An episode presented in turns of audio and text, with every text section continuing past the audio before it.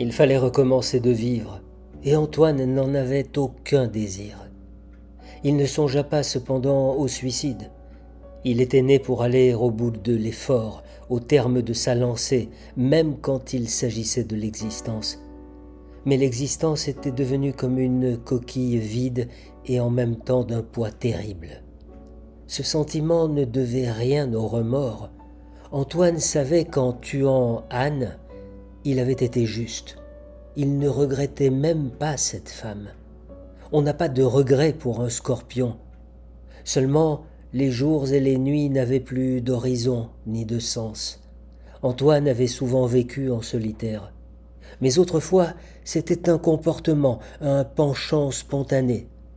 Maintenant, au creux de la solitude naturelle, une seconde solitude s'était formée, étroite, étouffante.